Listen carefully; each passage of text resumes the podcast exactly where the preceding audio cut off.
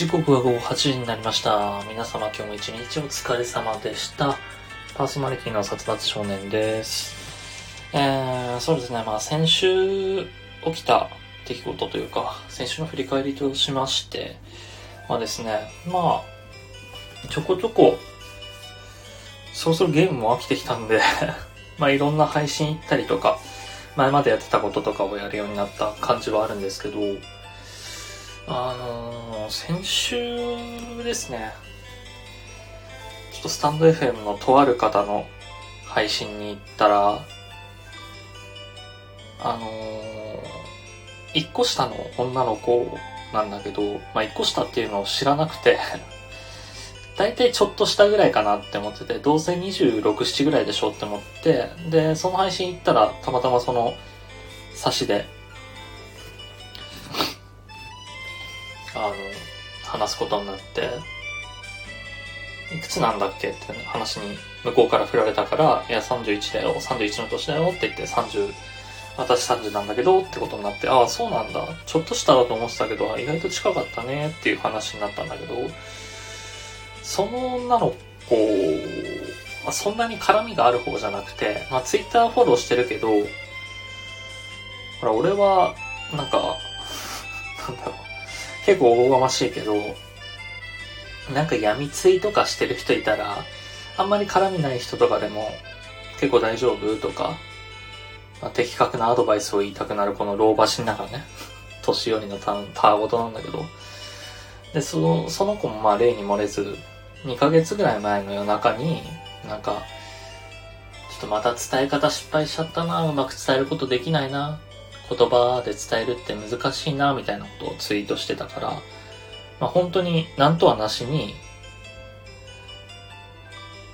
言葉で伝えづらかったとしても真剣に伝えることはいいことだから、向き合うことは大事だと思うよ。で、もし、うまく伝えられないんだったら、ちょっと一回メモに書き出してみるなりなんなりして、箇条書きにしだしたら自分の考えとかもまとまると思うから、そういう風に考えをまとめた上で、なんか、ボイスメッセージとか、そういうので伝えたらいいんじゃないかなっていう。まあ、俺が思う、その言葉とか、文字とかに対する解決策というか、を、リリプライで送って、で、まあ、ありがとうございますって翌日帰ってきて、ああ、それもいいですね、みたいな。ちゃんと的確なやりとりにはなったんだけど、で、そんなのが2ヶ月ぐらい前にあって、先週その子の配信に行った時に、それを急に言われて、え、殺伐さん優しいよね、と。でももう忘れてたし、そんな。そんな、なんだろう、そんなリプライ送ったこと自体も忘れてたし、急に優しいよねって言われて、なんかやししたっけみたいな。したらなんかそれを取り、た取り沙汰されて、他の人たちがいる前でそれを言われて、めちゃくちゃ恥ずかしいんだけどって言って。なんかね、あのー本当に何気なくやったことが、うん、なんだろう、うん、後から言われて、すごいびっくりしたけど、何の屈託もなく褒められるとさすがに照れるね。予想してない方向からの褒めって結構照れくさいものがあって、めちゃくちゃ恥ずかしかったっていう話なんだけど、あとあれですね、先週で言うと、あの、まあ、これもスタンド FM の話なんですけど、知り合いのりゅうこさんっていう方が、先週1週間休みだったみたいで、毎朝8時半から、ウクレレで妖怪体操を弾き語りして、妖怪ラジオ体操みたいなことをやってて、で、たまたまその1日目に行ったら、この背景のスクショを撮ってくれたら、7日間やるから、実際のラジオ体操みたいな感じでスタンプカード的なこととしてやって、7日分その背景画像を後で送ってくれたら、何かしらのプレゼントをしますみたいなことを言ってて、あ、これはもう行くしかないなと。で、俺夜勤だから、まあ、8時半ってちょうど都合が合う時間でもあるし、これじゃあやってみようって思ってやって、で、先週1週間やってたんだけど、6日間やったあたりで、違う、5日間やったあたりで、まだ景品何にしようか考えてないんだよねって言ってて、ああ、そうなんだって思いながら聞いて、で、6日やった時点で景品が発表されて、どうやらあの、スタバ700円分のチケット、解禁賞の方にはスタバ700円分で、正禁賞、休み2日までの人は、500円分、400円分ぐらいだったかな？とか、まあ急に6日目あたりで言われて、あれ？俺解禁賞今のところ取ってるけど、ひょっとしたら7日間分、行ったら700円分もらえるのかな？つって。で、3日目なんか4日目の時点でもう解禁賞が俺しかいなくて、一番、俺以外に一番来てる人でも間一回休んじゃったとか、なんか、仕事の都合とかで間一回来れなかったとか言ってる方がいたから、でもう、4日目、3日目ぐらいの時点で解禁賞俺しかいないなぐらいの状態だったんだけど、それであの、無事、昨日も、昨日がね、忙しくて、まあ、旅行の最中だったんだけど、旅行の移動の最中に聞く羽目になってあんまり聞けてなかったんだけど、まあ、背景のスクショは撮ったし、ちょびちょび聞いてはいたんで、700円分のチケットを後でもらえるらしいんですけど、ちょっと楽しみですね、それは。まあ、こんなところかな。旅行以外に何かあった話って言ったら、あと何かあったかな。特になかったような気もするけど。じゃあもう早速オープニング行ってきますかもう話すことは旅行の話しかないからな。いかんせん。よし。ということでやっていきましょう。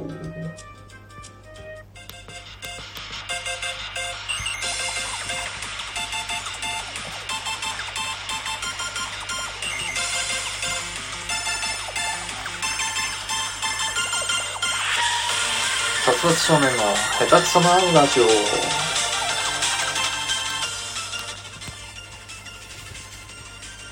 はい、ということでですね、えー、なんだっけ、この番組は、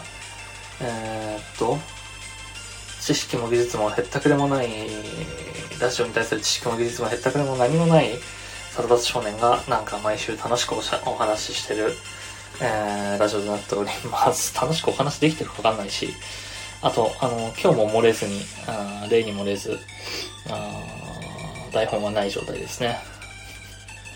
まあ、今日はね、この、旅行の話とかしてたら、あっという間に1時間経っちゃうんじゃないかなって思ったんで、作ってない部分もあるんですけど、まあ、いかんね、最近全然作ってないし、ちゃんとコーナーもやってないから、どうしたもんかなとは思いつつも。でですね、あの先週、4日間かな ?2 泊3日か言って。2泊3日で旅行に行ってきまして、えー、金、土、日か。で、昨日帰ってきて、今日、あのーまあ、ほぼ丸一日中寝てましたね。えっと、金曜日の朝、仕事終わりそのまま行ってきまして、で、まあまあまあ、あのーこのね、緊急事態宣言の最中ではあるんですけど、県外の移動自粛とか言われつつも、まあもともとね、予定してたことだし、まあ、大義名分じゃないけど、ワクチンも打ってはいたんで、そんなこんなで、えー金曜日の朝、仕事終わりでそのまま新幹線に乗って向こう行ったんですけど、あ名古屋の方に。名古屋着いて、まあ、特にね、話の構成とかも考えてないんで、まあ、あったことをそのまま話していくんですけど、名古屋着いてまず、あの、なんか、えーっと、なんだっけな、キャナルリゾートっていうスパ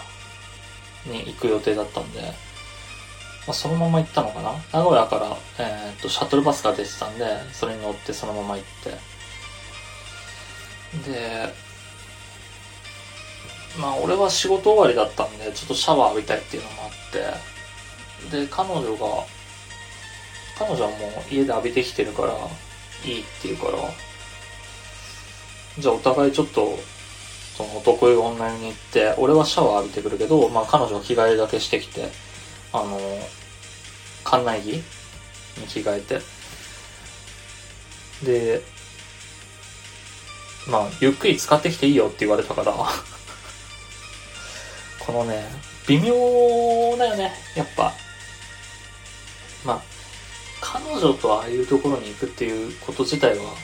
人生で初めてか。まあでも家族とかと行くときにさ、まあお母さんお父さんとかで男よ女で別れるじゃない？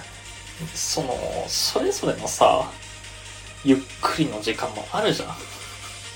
スパに行って男よ女よ別れて、まあ大体時間決めた方がいいんだろうけど、でも、自由に入ろうとするとさ、俺は結構長風呂しがちだし、全部の風呂回りたいとかもあったりするし、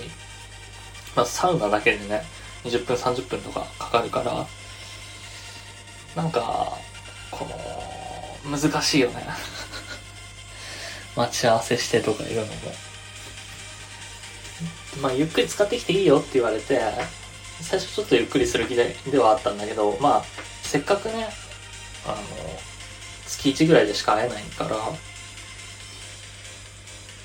まあ、早く上がらなきゃなとかいうのもあったりして、でも寝湯気持ちいいなとか、いろいろ思うところはあって、俺が思うゆっくりよりちょっと早めに着替えたの。まあ言うて1時間ぐらい 使ってたかな。彼女を着替えるだけだったから、まあ、待たせちゃうのもあるなとは思ったんだけど、ただまあ、これ入って、あとまあ、二人でゆっくり回ったらもう、お風呂には二度と入らないなって思ったから、まあまあまあ、1時間ぐらい使って、そしたらまあ、彼女がちょっと待ってたから、ごめんね、待たせてって言って、うん、待ってないけど、待ってないけど寂しかったって言われましたね。まあ、それはもう待ってたっていう話なんだけど まあ当然ね、彼女が着替えるだけだったから。まあまあまあね、うん、別にそこにおいてはね、なんか、どっちが悪い、どっちがいいとかもないから、俺は、まあ間取ったつもりだし、よかったと思うんですけど、で、そのままな、あと合流して、あの岩盤浴？ではなんか、あの、ラウン、ラウンジ？ラウンジ？ラウンジ？ラウンジみたいなところを回って、まあゆっくりしてたんですけど、まあその、二人で寝っ転がって、広いソファーみたいなところに寝転がって、まあ、向こうはめちゃくちゃイチャイチャしたそうだったんだけど、俺はずっとあの、漫画とゲームやってましたね。いやーなんかね、難しいね。イチャイチャしたいって言われてもさ、まああのー、公共の場やないですか。それがまだね、ホテルとかなら別だと思うんですよ。ホテルとかならまあ、いろいろね、できると思うんだけど、その、イチャイチャの度合いにもよるじゃないですか。まず公共の場だし、キスはしないよ。それは。あの、なかなか難しいところでもあるんだけど、カラオケとか、ネカフェとかもそうなんだけど、ああいう場って公共の場だから、基本的にまあ、うん、わいせつ行為がダメなんですよ。まあ、それはね、お店側も言ってるし、その、法律的にもアウトなんだけど、その、そこの場所が、じゃあ公衆の面前だと思ってくださいよっていう話なんですよ。そこはじゃあ、駅前でめちゃくちゃ人が右往左往してる場所だったらどうするんですか？でそこと何ら変わらない場所なんで、あの、風紀は守ってくださいねっていう話なんだけど、そもそも。だから、じゃあ駅前でお前らなんかめちゃくちゃチューするのかって言ったら、それはしないし、っていう話でもあるんだけど、で今ね、あの、コメントで手繋いだりはできるでしょって来てるんですけど、あの、彼女の求めるイチャイチャそれじゃないんで、手繋いだりもしてたし、なんならまあ、抱きしめて手繋ぎながら漫画読んでたりゲームはしてたんだけど、まあ、それ以上求められても、いやいや、ここじゃできないよって。まあ、したそうだったけど、ごめんね、それは無理だよって。言って、いや、公衆の面前だしと。くんぜほぐれつしたいみたいだけど、まあ、ある程度はね、ある程度は触れ合ってはいたけど、まあまあまあ。なんかそれでね、あのー、見つめ合ってっていうのもなんかね、難しい話だし、できる会話も特にないしねっていうのはあるから、まあまあまあまあ、イチャイチャしてやってたんだけど、で、まあ、それで2時間ぐらい、その場で漫画読んだりゲームしたりして、あの、お昼ご飯を食べに行くことになりまして、お昼ご飯がね、まあ、フードコートみたいな場所で、何食べるかなって思った時に、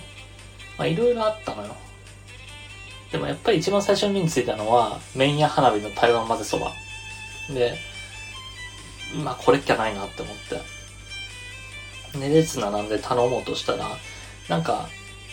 前の前の前ぐらいの人から、3人前ぐらいの人から、全員担々麺を頼んでたのね。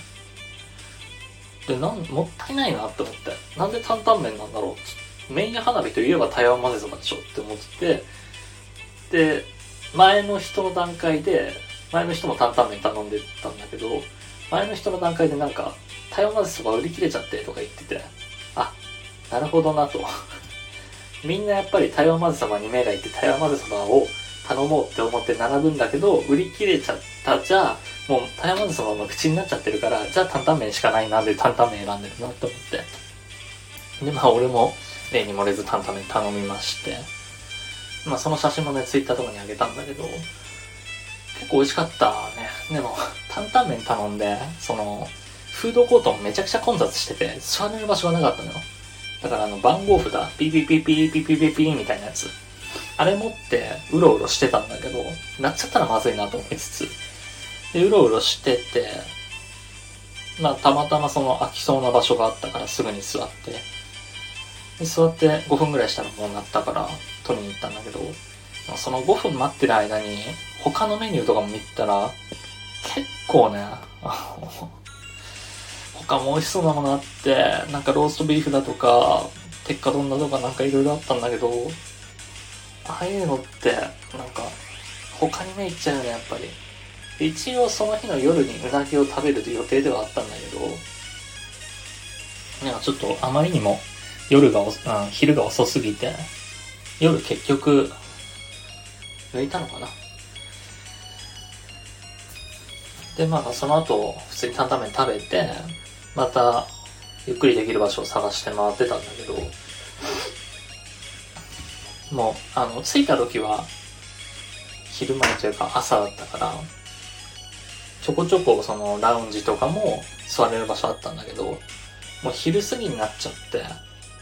どこもかしこも埋まっちゃってて、ゆっくりできる場所がなかったんですよ。だからうろうろうろうろして、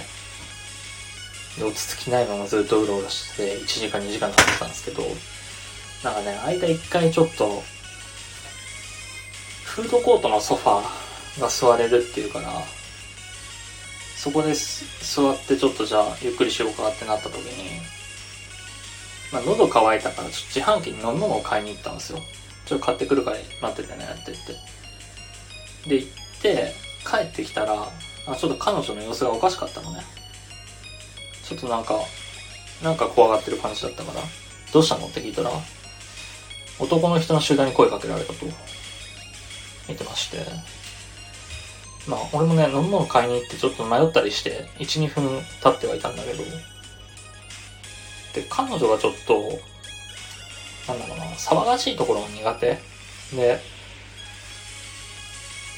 まあ、それはね、男性女性問わず、騒しい人が苦手、騒しいところが苦手っていう、う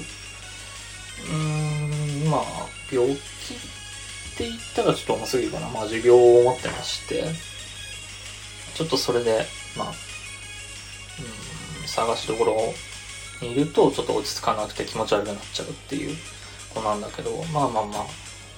その男性の集団に囲まれて、彼女今一人みたいなこと言われたらしくて、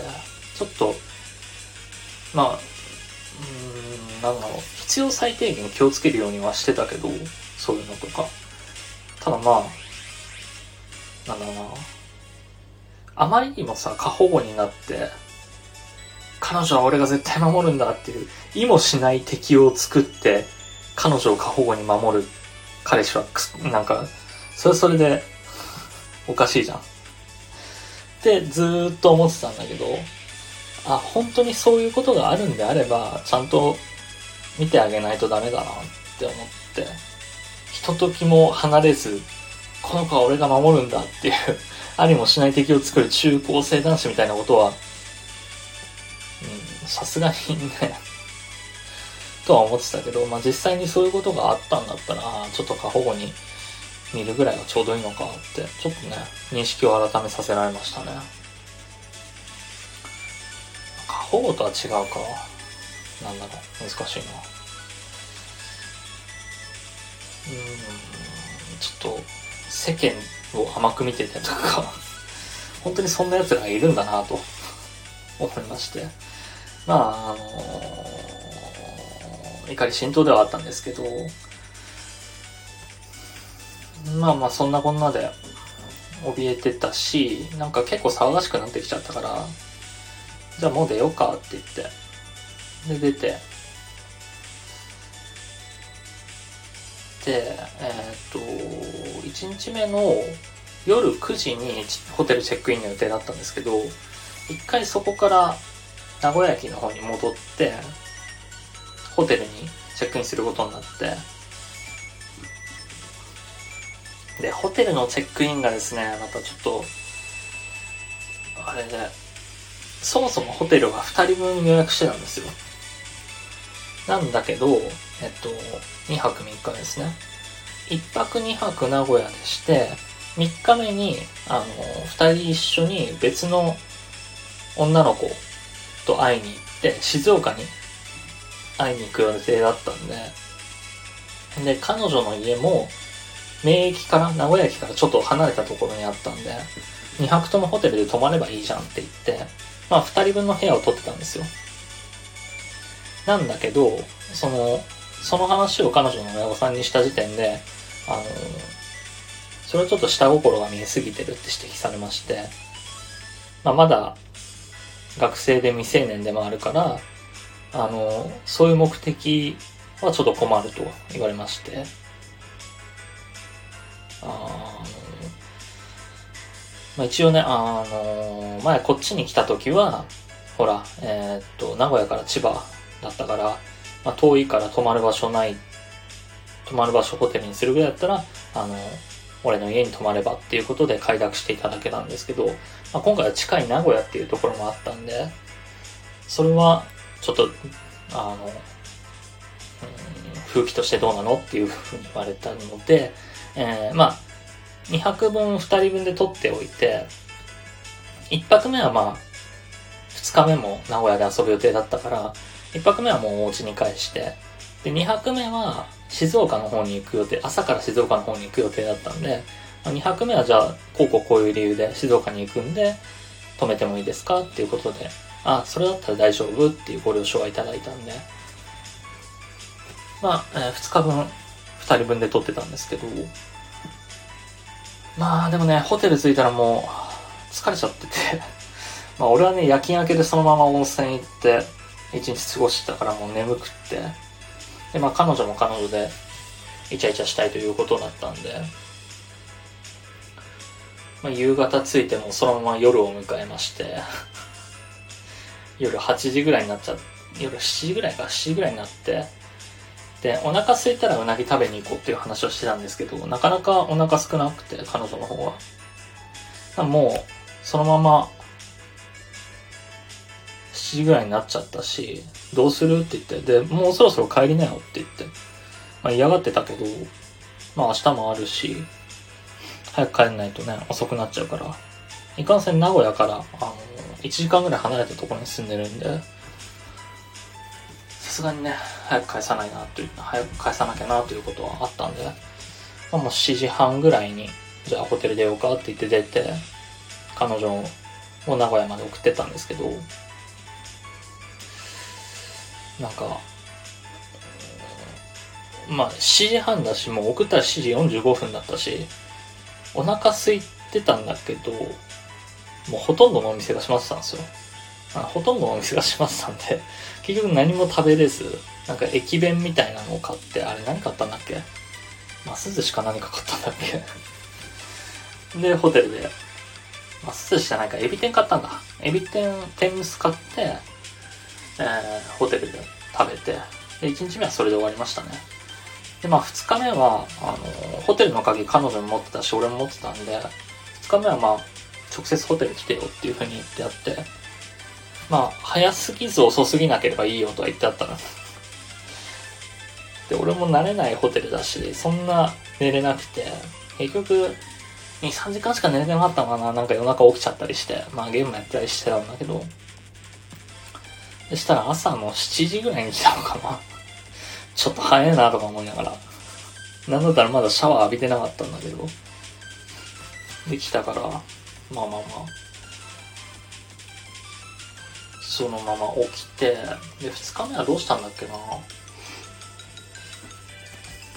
っと写真とか見ながら振り返っていくか。ああ、2日目はそうだ。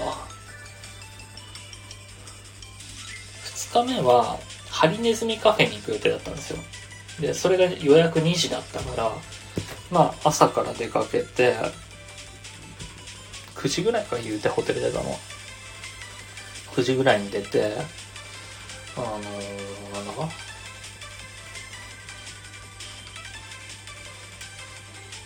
カフェ。カフェに行って、ケーキ食べて、紅茶飲んで、朝10時、11時オープンの、なんか、デパートみたいなところの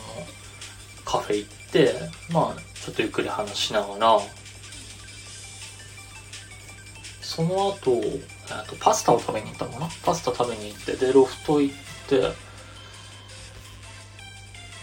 なこの辺はあんまり話すことないかな。で、ハリネズミカフェに行ったんですけど、そのまま。2時に。ハリネズミカフェは初めてだったんですけど、まあ、去年ね、あの、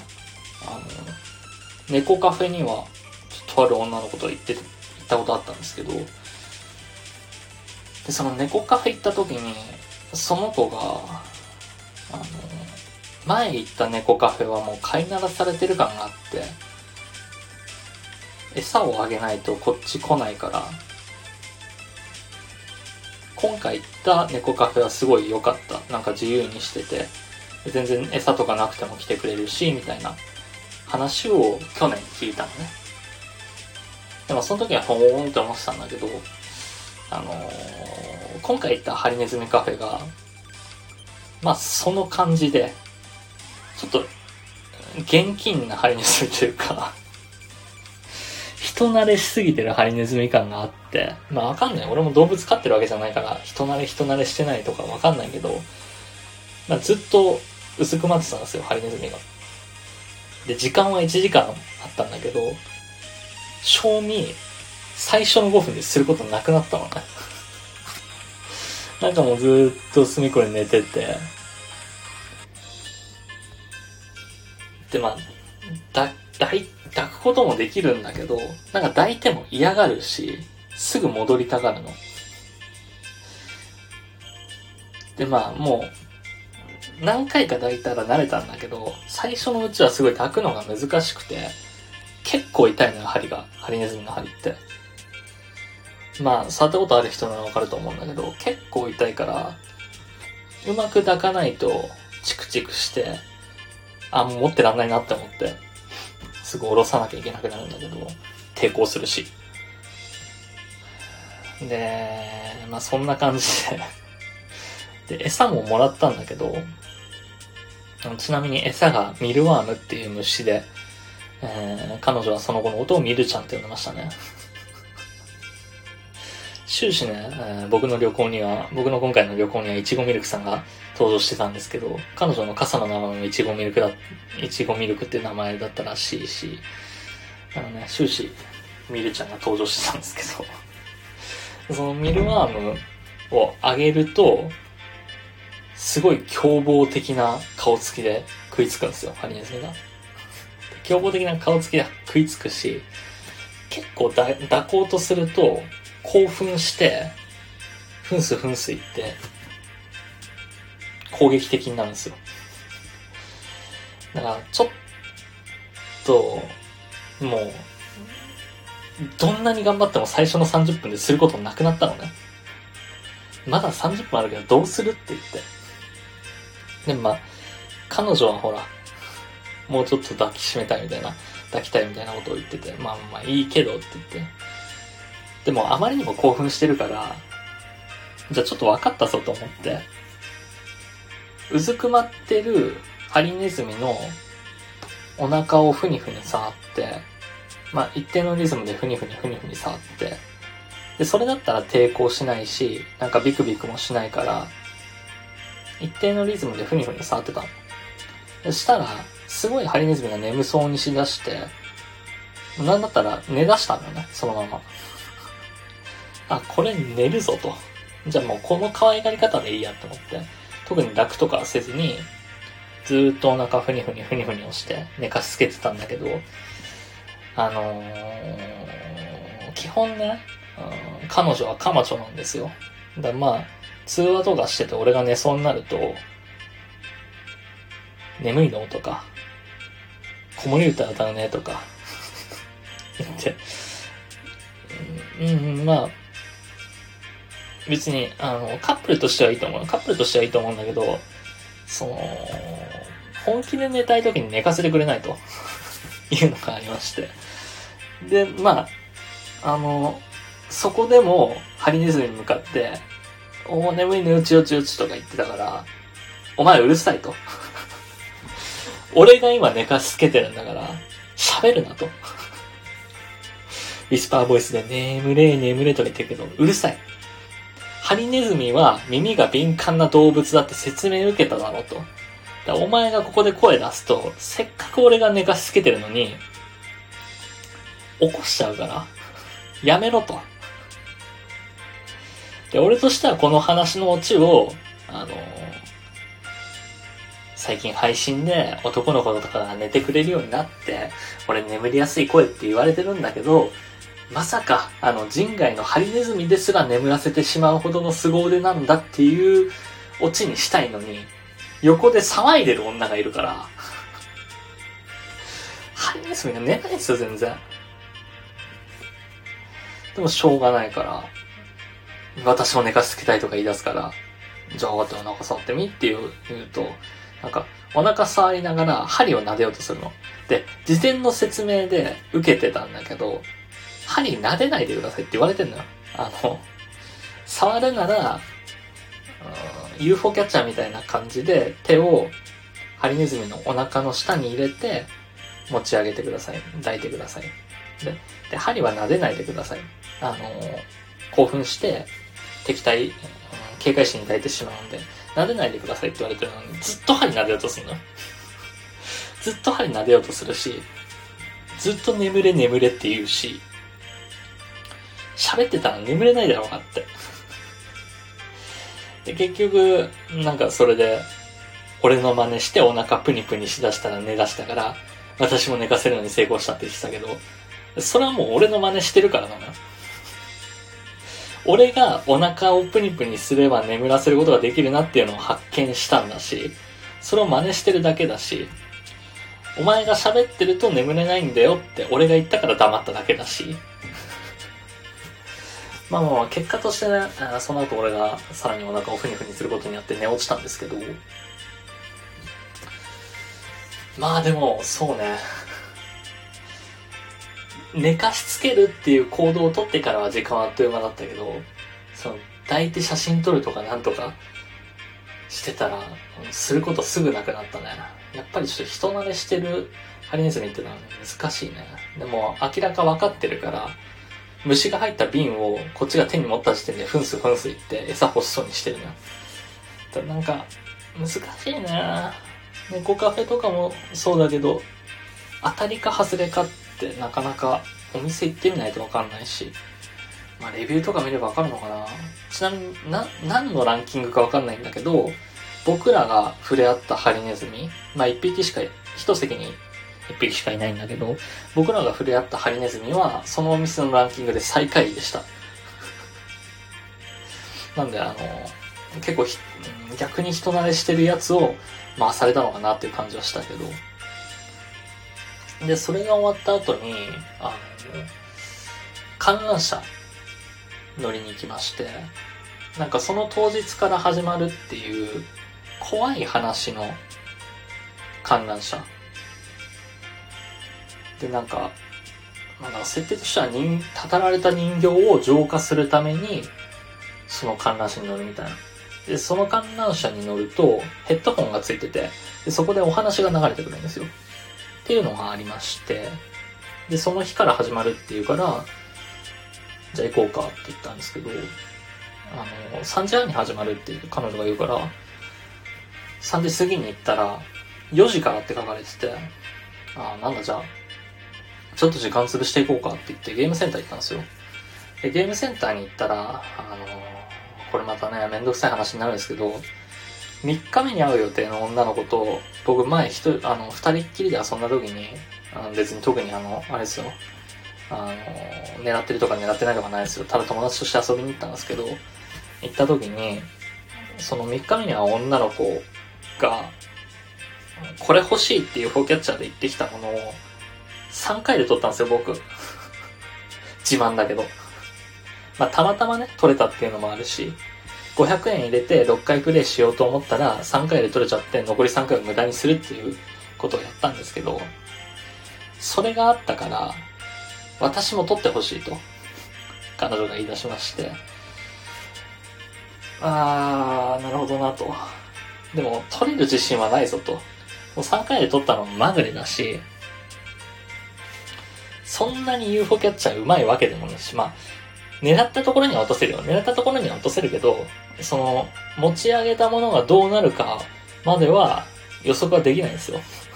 思わぬ方向に行ったりもするし、あれって。でまあ、重心捉えて持ち上げるぐらいできるんですけど、まあまあ、とりあえずやってみようと思って、まあもう今回のね、500円入れて、プレイしたんですけど、あの、でっかいぬいぐるみのタイプね。ちっちゃい UFO キャッチャーとかじゃなく、アーム3本のでっかい下手したら200円3プレイとかのやつ。違う、300円2プレイとかのやつ。やったんですけど、まあそれは500円6回プレイでやってみて、まあ大体ね、重心はか、1回持ち上げてみて、あー、なるほどな、重心ちょっと頭の方にあるなとか、把握して、で、2、3、4、5とやってって、で、6回目でまあ無事に取ったんですけど、さらっとね。ただまあ、6回目で取った、同じ500円だけど、その別の女の子には3回目で取って、彼女には6回目で取ったから、まあ、あの、別の女の子の前での方が俺は格好つけたかったんだなっていうことが分かりまして、っていうことを言ったらブータれてましたけど、まあまあそんなこんなんででっかいぬいぐるみ取って、なんか、すごい嬉しそうにして名前つけてたけど、俺はまあそんなに興味ないから。もう、あの、UFO キャッチャーって取る取る過程を楽しむものであって、取ったものに対しては何も思わないんですよ。だまあ、なんか名前つけてたけど、その名前が何だったかも覚えてないし、どうでもいいんだけど。だからそれを取って、なんか軽くプリクラとか取った後に、あの、観覧車に乗りに行ったんですね。で、観覧車、見てたら、まあ、入場券買って観覧車乗る、観覧車の下まで行って見てたら、なんかスタッフさんがごたごたごたごた話してて、何番と何番の観覧車、ちょっとまだ調整が必要だみたいなこと言ってて。で、えー、まあその話をぼーっと聞いてて1分で理解したことが、その観覧車の台数は全部で、ね、28台あって、そのうちの4台が、えー、ホラーの観覧車なんだけど、えっ、ー、と、ホラーの観覧車は7の倍数、7、14、21、28番がホラーの観覧車なんだけど、7番と14番は故障しているため、えー、まだ調整が必要。だから、えー、21番と28番だけで動かすぞっていう話を、まあ、この天才、天才的なあ地獄耳と頭脳を兼ね備えてた僕だったんで、瞬時に理解して、で、前に2組お客さんがいたから、じゃあまあ大体、一周、あの、一台の観覧車が、えー、客の乗り場に来るのに20秒ぐらいかかるから、みたいなを計算して、じゃああと15分ぐらいだねっていう話とかしたりしてたんだけど、なんかね、前のお客さんが、アイドルグループみたいな。いかにもアイドルみたいな服装してる女の子4人で。面白かったのが、その4人、多分、観覧車の中に入ったら、YouTube ライブかなんかの映像を撮るんだろうね。なんだろうけど、その、オフの時、映像として流れない場面のオフの客待ちの時点だともう、4人黙って携帯いじってるのずっと。で、観覧車が来たぐらいの時に自分たちが乗る直前になってようやくアイドルスイッチが入ってワーキャーワーキャー言いながら入ってたんだけど、あのー、まあまあまあ、その15分ぐらい待って僕らの場になった時になんですけど、まあ観覧車だから4席あるんですよ。対面で22で。で、全席にヘッドホンついてるんだけど、まあ、僕が最初に座ったのが右手の手前。入り口から見て右手の手前に座って。で、彼女正面に座んなよって言ったんだけど、隣がいいとか言って。で、なんか荷物置いたりとかわちゃわちゃしてて、僕はもう乗って荷物置いてすぐにヘッドホンをしたんですね。ヘッドホンをして、で、まあ、すぐには流れなかったんだけど、なんか BGM が流れてて、で、お話が流れ始めたんですよ。で、お話流れ始めたのに、彼女はまだわたわたわたわたしてて、いや、隣がいいみたいな。で、ヘッドホンどこだどこだとかやってて、もう話流れてるのにこいつ何やってんだろうなって思いながらこう見てて、で、話の短編がいくつかあって、まあ、総合的にトータルで見たら全部、あの、一つのお話になるっていう感じなんだけど、一つ目の短編が始まってちょっとしたぐらいにようやく彼女が座って、あの、ヘッドホンで聞き出して、こいつこんな途中からでわかんのかなと。用語でやれやれって思いながら聞い、あの、お話聞いて見てたんだけど、で、一つ目の短編が終わって、で、二つ目の短編に入った時に、まあ二つ目の短編が、これ、まあ、あんまり話さない方がいいのかな。ちょっと、まあ、ネタバレとかじゃなく、ちょっとグロテスクな話とかもあるから、まあ、表現を抑えて話そうと思うんだけど、まあ、猟奇的な男性が出てくるのね。二つ目の短編で。で、猟奇的な男性が出てきて、まあ、下なめずりとかしてるから、もう彼女が気持ち悪くなっちゃって、その時点でヘッドホン外すんですよ。でも、俺としては、えっ、と、一周15分か。その15分間で、あの、聞いた、このドラマ CD っていうのかな。まあ、この、ドラマを、聞いたドラマについての感想とか言い合いたいから、全部聞いてほしいの、正直。あの話、ああだったねとか話したいから、聞いててほしいのに、ヘッドホン外しちゃってるから、何やってんのって思いながら。でも気持ち悪いって言うから、じゃあ分かった分かった。まあ、この話、二つ目の短編が終わったらヘッドホン付けさせればいいやと思って。で、まあ、ちゃんと聞いてて、二つ目の短編が終わったから、もうさっきの話終わったから早く付けなって言って。でもまだ怖がって付けそうになかったから、もういいや、俺は俺で集中しようと思ってこう短編聞いてて。で、三つ目の短編の途中ぐらいでようやく彼女がヘッドホン付け出して、で、それでようやく半分ぐらいかな。で、残り半分、頂上行って、残り半分ぐらいの話を聞いてたんだけど、あの、ヘッドホンで聞かせるのには訳があって、バイノーラルマイクみたいな感じで、音を左右で使い分けて聞かせるドラマみたいな感じ。だったんだけど、結局、音で怖がらせるっていう、あの、音で怖がらせるっていう名目でやってるから、なんか、ハサミの音とか、ドリルで耳をえぐる音とか、なんですね。出そうとしてる音が。だから、途中で、目を閉じてくださいっていうアナウンスがなるんですよ。で、目を閉じて、要はその人形たちの方を見ないようにするっていう設定になってるから、目を閉じてくださいって言われて、目を閉じるんだけど、そしたら人形たちが、お前目を開けないとこういうことをするぞ、みたいなことを言ってくるのね。で、そこで、なんか 人形たちが、目を開けないと、これを使うぞって言って、シャキン、シャキンって音が聞こえるの。この、このハサミ何のハサミかわかるか皮膚を切るハサミだよみたいなことを言われるから、やばい、まぶた切られるって思ったの。まぶた切られて、強制的に目を閉じてられないようにするんだって思ったら、目を開けないと耳を切り落とすぞって言われるのね。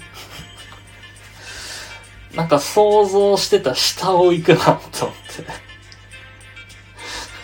て。耳を切り落とすから、目を開けろって言われて。で、まあ、ズブシュって言って切られる音をするんだけど、ちょっともうその時点で面白くなっちゃって、あ、それ、俺ならまぶた切るけどなーって思って。で、なんか、じゃあもう、多分耳を責めるっていうことなんだろうね。要するに音だから。それをあの、俺がちゃんと気づいてあげれなかったんだけど、耳を責めるからの、その、耳の、耳に対する音だったんだろうけど、じゃあ次は、それでも耳を開けないならもうこのドリルを使うぞって言って、ドリルを使って結局、ぐしゅぐしゅみたいなことをするんだけど、でもこれって、要するにスプラッターなわけじゃないですか、ホラーとしては。スプラッターなホラーじゃないですか。スプラッターなホラーなら、こんなこと言うことじゃないですよ。こんなこと言うことじゃないんだけど、スプラッターなホラーなら、なんで、この、人形っていう和のテイストにしたのっていう。まあ、ちょっとね、洋風なテイストも、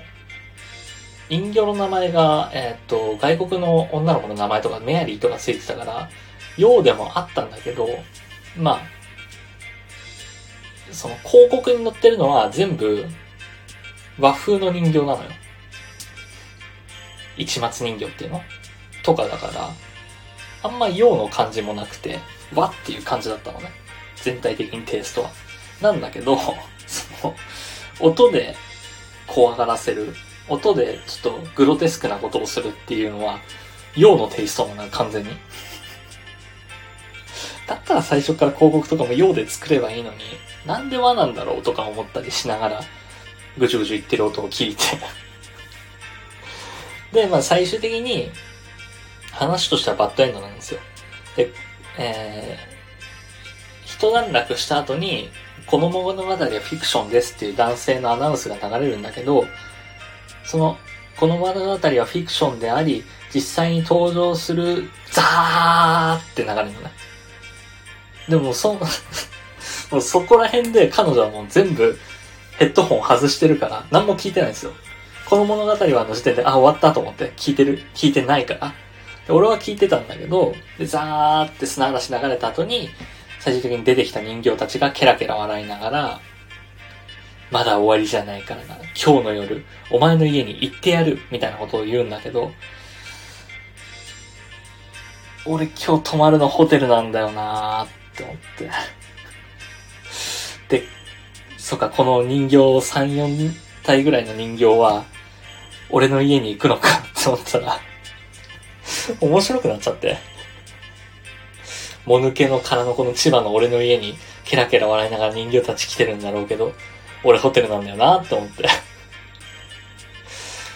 で、まあそれで終わったんだけど、まあ終始面白かったですね。途中観覧車がね、なんか、あの、演出で揺れたりとかして、そのために彼女がビクビクして、まともに聞いてなかったんですけど、まあ僕としてはね、トータルでは面白かったです。あの、構成で思うところとかもあったりしたし。で、二日目はそれで終わりかな。えー、っと、そうそうそう、二日目は、えー、それが終わった後に、一日目に行けなかったうなぎを食べに行こうとしたんですけど、あの、まあ、ひつまぶし？名古屋だからひつまぶしを食べようと思って、で有名なお店の本店のひつまぶしを食べに行こうと思ったんですけど、何も考えずに行っ行っちゃったんですよ。まあ、なんか有名だし、行けば食えるかなって思ったんですけど、行ってみたら、もう料亭。いい感じの料亭。まあでもよくよく考えたらそりゃそうなんですよ。うなぎなんて出すところ、懐石料理とか出すような、いい感じの料亭に決まってるんですよ。それを全然調べてなくて、もう行った時点で、スーツのおじさまが、ご予約の方ですか？って声かけてきて、あ、すいません、予約してないんですけど、本日もう締め切り、予約でも貸し切りというか、もう締め切りましたみたいに言われて、あ、そうなんですか？って言ったら、で、テイクアウトは、あの、そ、そっからでも大丈夫？あの、いきなり来てもテイクアウトは大丈夫って言われたから、あ、じゃあ、すいません、テイクアウトでお願いしますって言ったら、こちらでご案内になりますって言って。で、通されて、えー、料亭のその入り口の部分でまたもう一人、スーツのおじ様が、ご予約の方ですか？って 声かけてきて、ええっ、と、あの、テイクアウトだよって言って。で、中に通されて、で、下が店員さんが出てきて、メニュー渡してきてってあったんだけど、もうすごいちゃんとしたお店だったね。中に通されるまでに2、3人のスーツのおじさまに、あの、声をかけられるっていう時点でもう、しっかりしてるのよ。あんなしっかりしてると思わなかったんで、ひつまぶしを食べに来たんだけど、ほら、テイクアウトだからさ、ひつまぶしって汁物じゃん。それどうなるかわかんなかったし、ちょっとホテルから離れて、帰るのに4、50分かかるから、じゃあもううな重にしようっつって。で、うな重にして、えー、彼女が普通のうな重で、俺が上うなだったかなまあ、あの、うなぎに乗ってる枚数が違うだけなんですけど、それ持って帰って、持って帰ってじゃないや。テイクアウトで頼んだから、40分待ちですって言われて、でしょうがないから、40分近くのコンビニで時間潰して、また取りに行って、でそこからホテル持って帰って食べて、食べたんですけど、すごい美味しかったですね。あの、うなきもも。うなきももね、結構好きなんで、うなきもも頼んで食べましたけど、美味しかったですね。それも Twitter とかに写真上げてるんで、まず見ていただければと思います。で、3日目はそんな感じで終わって、たんだけどね、まあ1日目はあんまり、3日目っていうか2日目か。1日目はあんまりホテルで寝らんなかったのもあったんだけど、2日目まあさっきも話したように、彼女はその日は泊まってたんで、2日目も、えー、泊まって彼女と止めて、まあ、二人で同じベッドに寝たんですけど、ちょっと間夜中、1時間寝て、夜中目覚めちゃって、で、トイレ行こうと思ってトイレ行って帰ってきたら、あのー、まあ、こんなこと言うことじゃないですよ。彼女の寝相が悪くて、ベッドを占拠されてまして、ど真ん中で寝られてて。で、まあ、そこにねえ、潜り込んで、起こしちゃうの申し訳ないじゃん。で、かといって、もう一個のベッドで俺が寝てたら、絶対後で起きた時に文句言われるんですよ。そんなに私のそばにいたくないのって絶対言われるから、じゃあもう、その彼女が寝てるベッドに腰掛けて、ゲームでもやりながら、なんか、起きるタイミング待つかって思ってやってたら、まあ、案の定二日目もちとあんまり寝られず、で、3日目ですね。えー、3日目。3日目の朝から静岡に行きまして、あの、静岡に住んでる女の子と3人で遊ぶ約束をしてたんで、行ったんですけど、特にそこもなんもなかったかな。静岡で遊びに行って、で、前々からその女の子とマグロ丼を食いたいっていう話をしてて、これもツイッターに写真をあげたんですけど、もう、大量のマグロが乗ってる、はみ出てる、丼からはみ出てるお店だったんだけど、そのお店がね、結構しんどくて、まあもう油がすごいんですよ。マグロ丼の。油がすごい上に、一番最初に出されるのは、えー、っと、マグロの揚げ物なんですね。あれ、唐揚げじゃないの。マグロの揚げ物？マグロのフライか。マグロのフライをおかわり自由って言って出されるんですよ。でも俺はもうそれを見た時点で、絶対これは食べちゃいけないやつだと。いかんせん、本番のマグロ丼がめちゃくちゃ油乗ってるから、ここで油もんなんて食べたら絶対気持ち悪くなるって思って、ちょっと少量に収めておいてますね。でしたら、まあ、マグロ丼が来て、あと、なんだっけ、えー、っと、味噌汁じゃなくて、えー、あら汁か。あら汁が来て、それもマグロのあら汁で、もう、マグロ尽くしでしたね。案の定、マグロ丼も7割ぐらい食べた時点で気持ち悪くなっちゃって、まあ、頑張って食べたけど、そしたらなんか、マグロのフライがまだ残ってたりして、食べろよって、その女の子に言われて、まあ、結局食べたんですけど、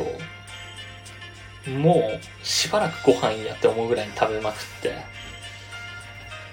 気持ち悪くなって、3人とも気持ち悪い状態で、で、そのまま、えー、っと、3日目はね、あの動物園行ったんですね。なんかちょっと、一回ここら辺にジングル挟んでいい？ちょっと疲れてきた。なんかね、思ったより長くなったね、話が。思ったより長くなってるし、ちょっと、一回ここでジングル挟みます。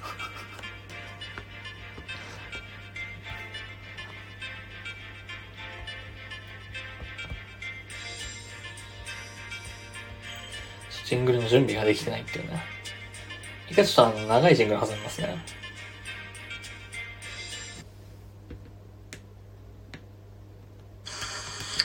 どうも、殺伐少年です。その、宮友です。ジングルです。よろしくお願いします。いきなりなんだけど、うちのおかんがね、好きな食べ物があるらしいけど、うん、その名前をちょっと忘れたらしくてね。あ好きな食べ物の名前忘れてもうたやん。うん、どうなってんねん、そら。でもおかんの好きな食べ物なんて、トーストか納豆ご飯ぐらいなもんでしょそんなもんはいやこれが違うらしいのよねえ？違うの？うん違うらしいねこれがでいろいろ聞くんやけどね。全然分からへんねんな。ああ分からへんの、うん、まあ俺がね。おかんの好きな食べ物一緒に考えてあげるから。どんな特徴を言うてたかってのを教えてみてよ。うん。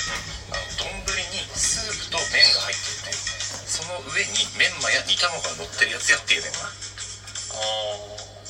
ラーメンやなそれは。その特徴はもう完全にラーメンやな。ああラーメンな。そう分かったやんこんなもんいやちょっと分からへんねんな。何が分からへんのいや俺もラーメンやと思ってんけどね。そうだろ？おかんが言うにはその食べ物はクリスマスには絶対欠かせない食べ物らしいねああほなラーメンと違うかせやねラーメンなんて食べ物は何にもない平日昼下がりにむさ苦しい男どもが肩を並べて食べる料理だからねあれ。せやねんな。ラーメンはねクリスマスに一緒に祝う相手がいない独り身の男が酒を飲んだ週末の締めに食べるから美味しいのよねラーメン側もねクリスマスにカップルや夫婦の前に出された荷が重いよあれせやねせやね。そんなラーメンと違うかなそれ。ほなもうちょっと詳しく教えてくれる？うん。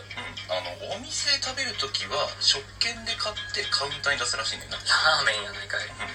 コロナ禍前から食券で出して極力店員さんとお客さんの会話がなかったことで適度なソーシャルディスタンスが取れてたって話題になったんだから、うんうん、でも俺はねあれはコミュ障で面倒くさがりなラーメン屋が最初に導入した制度だと睨んでるの、うん俺の目は騙されへんよ。俺の目騙したら大したもんよ。あれはラーメンの修行しかしてこなかった店主の接客態度の自信のなさの表れとカウンターから出ていって注文を取る手間を省くための逃げの姿勢やねん。俺は何でもお見通しやねんからラーメンやそんなもん。いや分からへんねんこれ。何が分からへんねん。いや俺もラーメンやと思ってんけどそうやろ。おかんが言うには歩きながらも食べられるらしいねほなラーメンと違うやないかお前歩きながらラーメン食べてるやついたら食質されるわそんな。ラーメンっていうのは背もたれもない硬い椅子に座ってるから食べてられるのよ。立ちながら食べてたら丼置く場所なくて落ち着かないしかといってふかふかのソファに座ってたら逆に落ち着かないからラーメン屋の椅子は硬いねそういうからぐりやなあれは。ほなもうちょっとなんか言ってなかった？うんメンマだけ味が浮いてるらしいね。ラーメンやないかいさっきは見逃したけどそもそもメンマなんてラーメンでしか使われてないね、しかもメンマ自体に味付けがされてあってラーメンのスープとよく喧嘩しててラーメンの中ですら居場所がないねラーメンはそんなもん。いやでも分からへんな。なんで分からへんのこれ？俺もラーメンと思ってそうやろ？おかんが言うにはお坊さんが修行の時にも食べてるっていう。ほなラーメンとちゃうやないかい。精進料理にカタカナのメニューなんか出えへんのよラーメンはね野菜ニンニクマシマシ油絡めって注文もあるくらい煩悩とカロリーの塊やねん。野菜ニンニク煩悩マシマシ油絡めやねんあれ。ラーメンちゃうがな。ほらもうちょっとなんか言うてなかった？追加注文は店主に向かって替え玉針金って頼むらしい。ラーメンやないかい。あれどのお店でも使ってると思いきや意外とお店によってはバリカタまでしかなかったりすんねんから。そんなお店で粉落としなんて頼んで恥ずかしい思いをするファッションラーメンオタクもいるんやから。な店側がちゃんと張り紙してないようなら俺は動くよもう。ラーメンに決まりそれはもう。いやーでも分からへんねんな。分からへんことない。おかんの好きな食べ物はラーメン。いやーでもおかんが言うにはラーメンではないって言うねんな。ほなラーメンちゃうやないかい。おかんがラーメンやないって言うんならラーメンとちゃうやないかい先言えよ。俺がメンマについて熱く語ってる時どう思ってたいや申し訳ないほんまに。ほんまに分からへんから。どうなってんだよ。でもおとんが言うには。おとん。うん。チキン南蛮ちゃうかいや絶対ちゃうよ。もうええわ。ありがとうございました。殺伐少年の下手くそなラジオ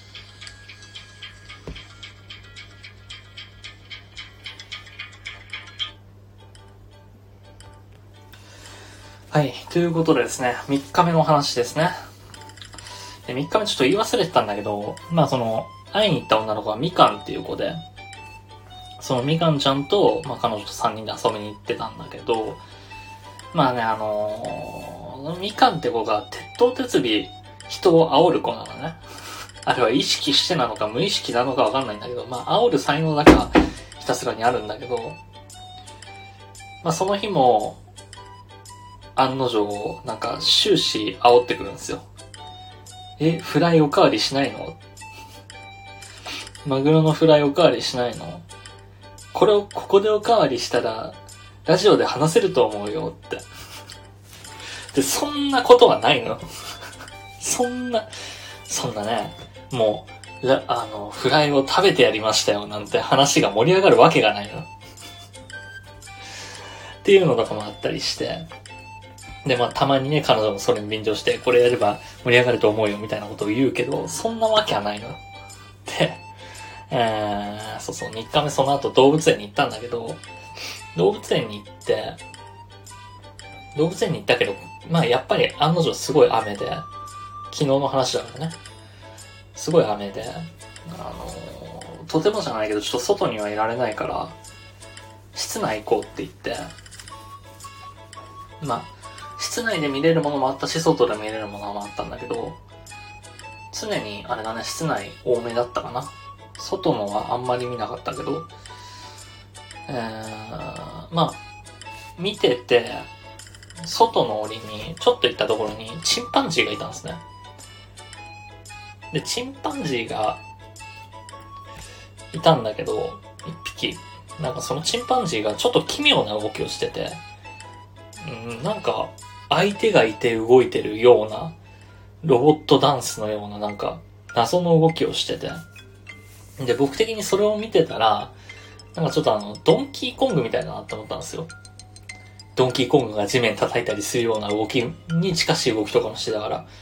あ、ドンキーコングみたいだなって思って見てたら、あのーそれ3人で見てる横から、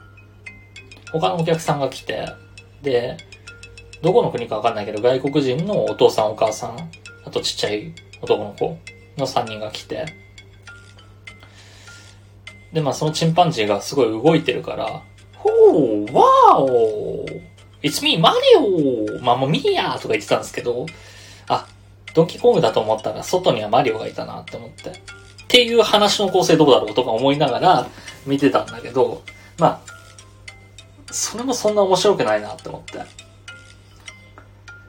けど、なんか、二人が常に煽ってきて、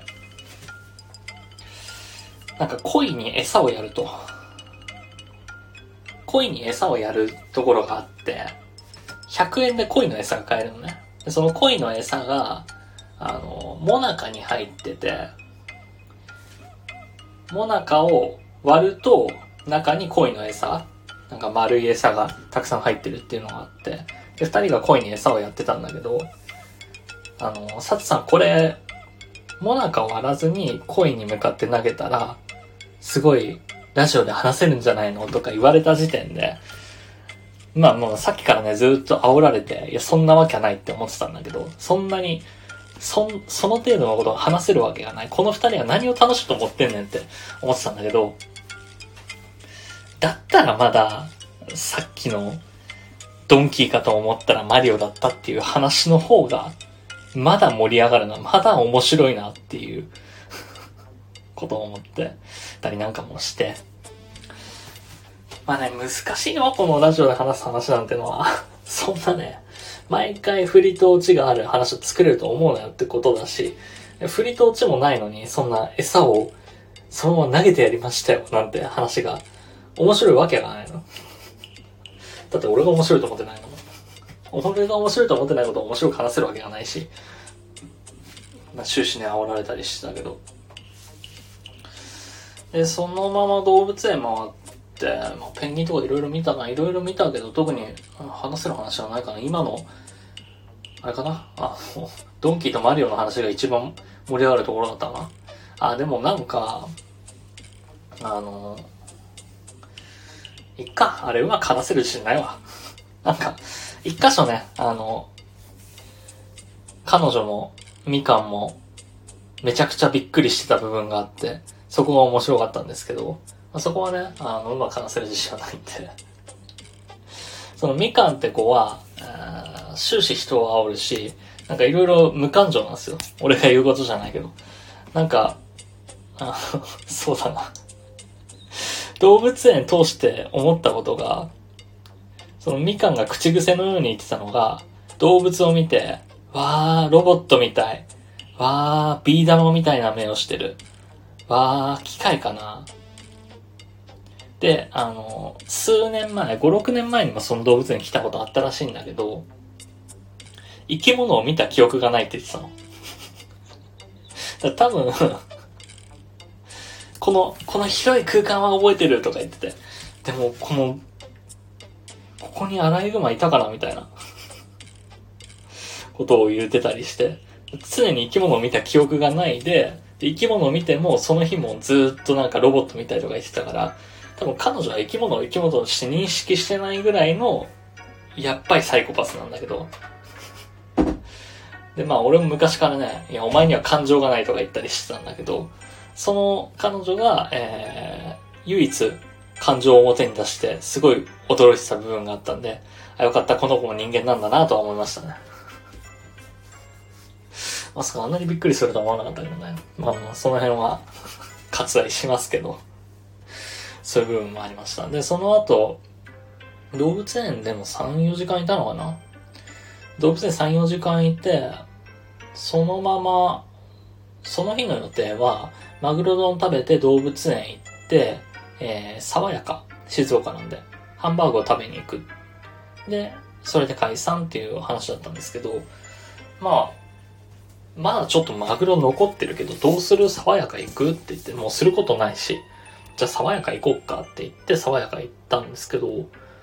まあ僕はお腹空いてたんですよ。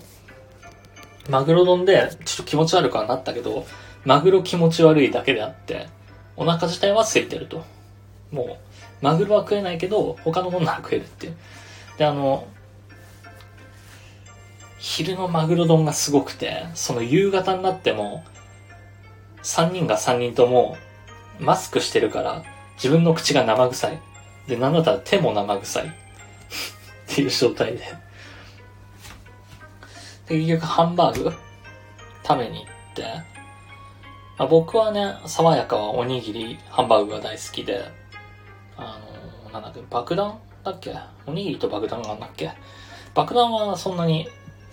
美味しいと思わなかったんですけど、おにぎりハンバーグがすごい美味しいと思ってて、おにぎりハンバーグセット頼んで、で、二人もおにぎりハンバーグ頼んでたんだけど、まあそのマグロ丼の時もそうだったんですけど、二人とも女の子だし、ちょっと残すかなって思ったんですよ。まあ、そのみかんって子は、お昼の海鮮丼の時に、サーモン5、6切れを僕と彼女に渡してきてたんで、まあ、正確にはちょっと残してたし、えー二人ともあら汁の、あの、あらは残してたんだけど、まあ、そのハンバーグ食べてた時も、まあ、二人とも残すかなって思って、ちょっと軽めに頼んでたのよ、自分の中では。残しても手伝えるように常に頼んでおいたんだけど、そしたら案の定二人とも、いや案の定じゃねえや。意外にも二人とも残さずにちゃんと食べて、ああ、すごいなって思って、手伝わなくても食えるじゃんって思って見てたんだけど、でももうすることなくなって、帰る時間まではまだ2時間ぐらいあったから、どうするって言って、もうカラオケ行くかって言って、カラオケ行って。で、適当に歌って適当に時間潰して適当に帰ってきたけど、まあ、最終的にね、なんだろう。この話のトータルのオチってどこになるんだろう。あすごい楽しかったですよ。通信に対してトラブルもなく旅行は終えた気がするし、普通に楽しかったから、なんかちょっとね、あのー、ロスにはなってるんですけど、明日から仕事めんどくさいなーっていうのは思ってますね。そんな感じの旅行だったかな特に、これといって他になんかすごい面白い出来事があったわけでもないし。まあでもね、旅行なんてそんなもんでいいんですよね。なんか起きたら、話にはなるけど、なんか起きてるから最悪の旅行だったって思い出になるだろうし。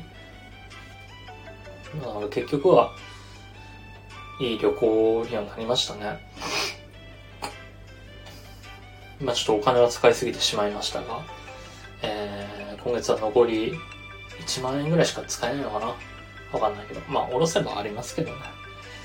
っていう感じでしたわね。え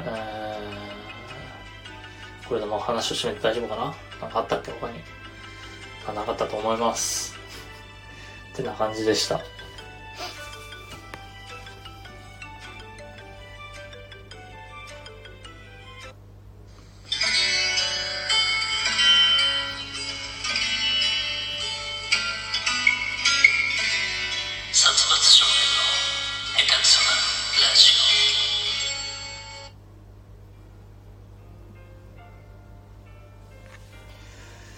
はい。ということでですね、まあ今日は旅行エピソード。まあ前半にはね、先週、スタンド FM であった話とか、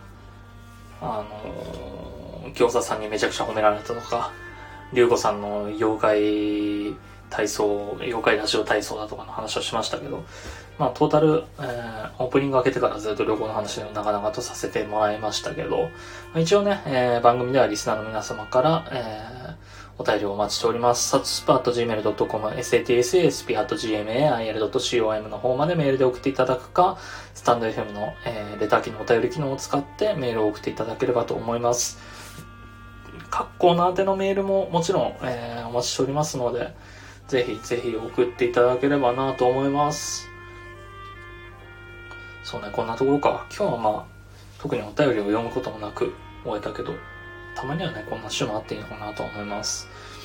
本当にね、話すことがない時は30分で終わるけど、まあ、長くなる時はね、1時間半とかもかかるのかなと思うんで、申し訳ないですけどね、時間があやふやで。まあまあ、あの、ね、素人でやるラジオだったら別にいいんじゃないかなとは思います。ので、えー、それじゃあまあ、点呼取っていきましょうかね。今名前が見える方だけ呼ばせていただきますね。えー、ミル来てくれてありがとう。リュウコさん来てくれてありがとう。マルちゃん来てくれてありがとう。あと一人はミニくんかなと思うんですけど。えー、ということで、えー、お疲れ様でした。皆様良い一週間をお過ごしください。えー、じゃあ、また来週かな？はい、また来週、生きろー。